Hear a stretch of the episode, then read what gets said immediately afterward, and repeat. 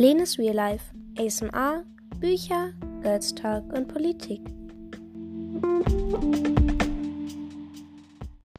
Die drei Ausrufezeichen Adventskalender eingeschneit im Märchenwald von Jule Ambach und Kirsten Vogel. 5. Dezember Codename Kohlmeise Du meinst den Herrn mit dem grauen Hut und der schwarzen Hornbrille? Fragte Franzi, während sie sich ihre Fingerhandschuhe überstreifte. Den habe ich gestern auch schon mal hier gesehen. Der hat da gerade so lustige Selfies gemacht. Warum lustig? fragte Marie. Er hat sich vor fast jede Hütte gestellt und dann immer so übertrieben in die Kamera gelacht. Franzi zog den Reißverschluss ihres Mantels hoch. Kim kicherte. Und was macht er jetzt? Der kleine Mann, der ein grau kariertes Hemd unter seinem Kar Kana kanariengelben Mantel trug, ging, ging zum Zuckerwattenstand. Sieben Berge. Er kaufte eine große Zuckerwatte, stellte sich damit an einen Stehtisch, kaufte und breitete einige kleine Fläschchen, die er aus der Innentasche seiner Mantel zupfte, vor sich aus. Gespannt beobachteten Kim, Franzi und Marie, wie er eines der kleinen Fläschchen Richtung Zuckerwatte hielt. Was macht er da? Marie kniff die Augen zusammen. Die drei Detektivinnen pritschten unauffällig Richtung Zuckerwattenstand. Pirschten unauffällig Richtung Zuckerwattenstand. Im selben Moment steckte der Mann die Fläschchen wieder ein. Mist, flüsterte Franzi.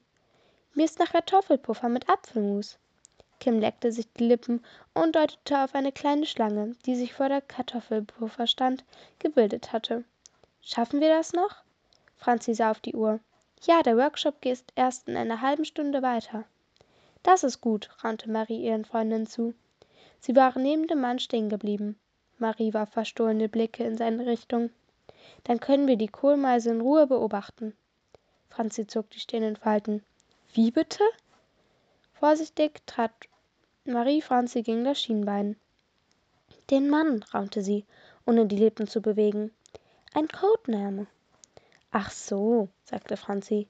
Wir können ja auch Vögel beobachten, wenn wir etwas essen, oder? Kim musste ein Lachen unterdrücken.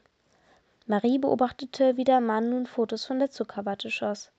Plötzlich war, war das Getrappel von Pferdehufen zu hören. Alle drei Detektivinnen reckten gleichzeitig die Hälse. Marie entdeckte einen blonden jungen Mann in einem grünen Parker, der ein großes dunkelbraunes Pferd am Markt vorbei über den Schlosshof führte. Ist das schön, jauchzte Franzi. Marie nickte und drehte sich wieder zu dem Mann, der nun leider verschwunden war. Wo ist denn die Kohlmeise jetzt hin? Sie warf ihren Freundinnen fragende Blicke zu, aber die zuckten nur mit den Schultern. Dann waren sie mit ihrer Bestellung an der Reihe. Hallo, super, dass ihr schon zurück seid. Julia Bienert, die gerade Brennholz in den Kamin legte, lächelte die Freundin an. Nun lass uns mal weitermachen. Schade, dass es noch so lange dauert, bis wir auftreten, fand Marie.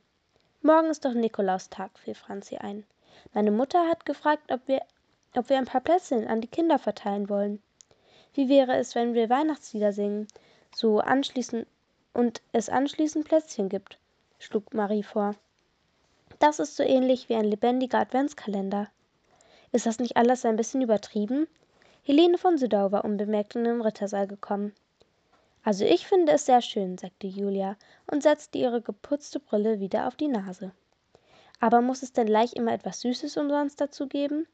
Helene von Sodau klopfte, klopfte mit ihrer Hand auf das Polster der grünen Samtsofas, das neben ihr stand.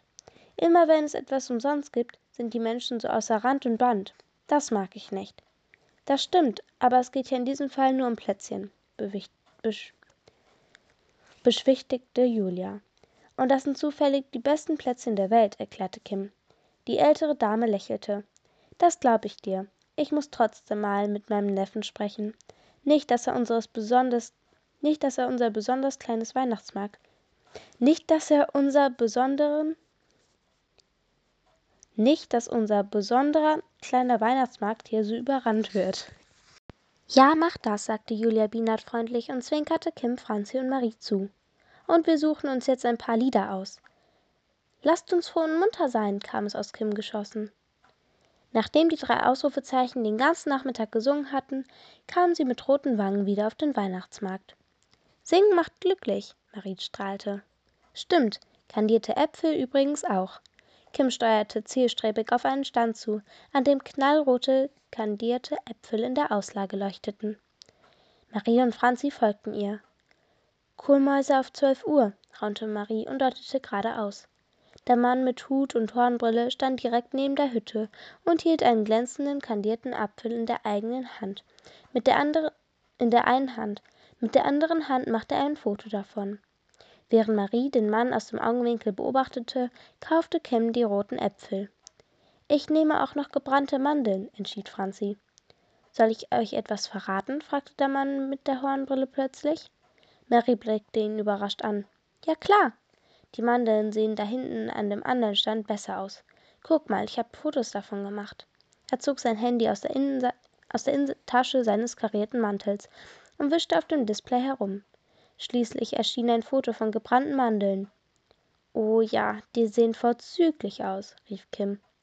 Marie hatte ihr Portemonnaie, ihre Handschuhe und eine Mütze aus ihrem Beutel gekramt und ließ jetzt absichtlich ihre Wasserflasche fallen.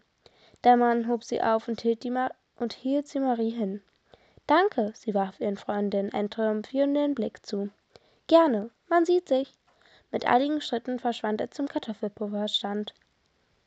Marie hielt ihre Wasserflasche hoch.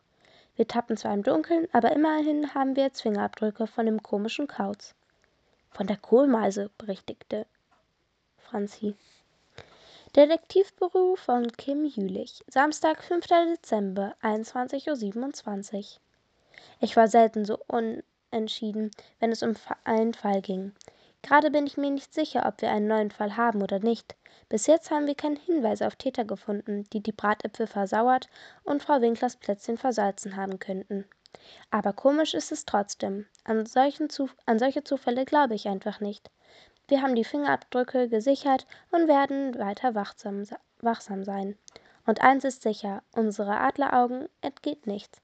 Und nicht der komische Kauz alias Herr Kohlmeise. Geheimes Tagebuch von Kim Jülich. Samstag, 5. Dezember, 21.36 Uhr.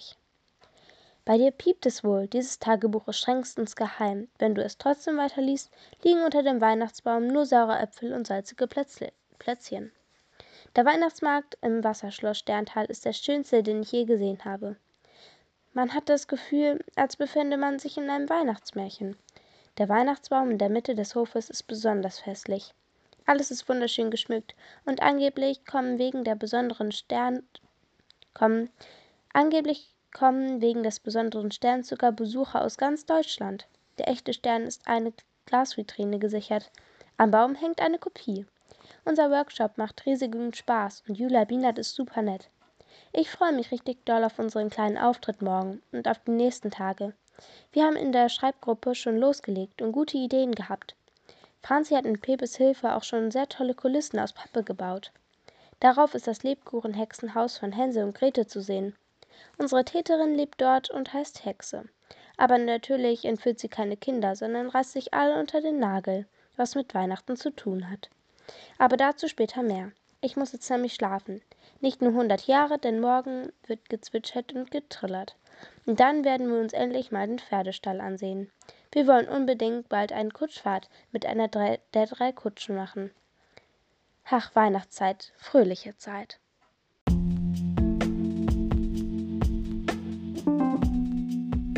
Das war Lenes Real Life, ASMR, Bücher, Girls Talk und Politik.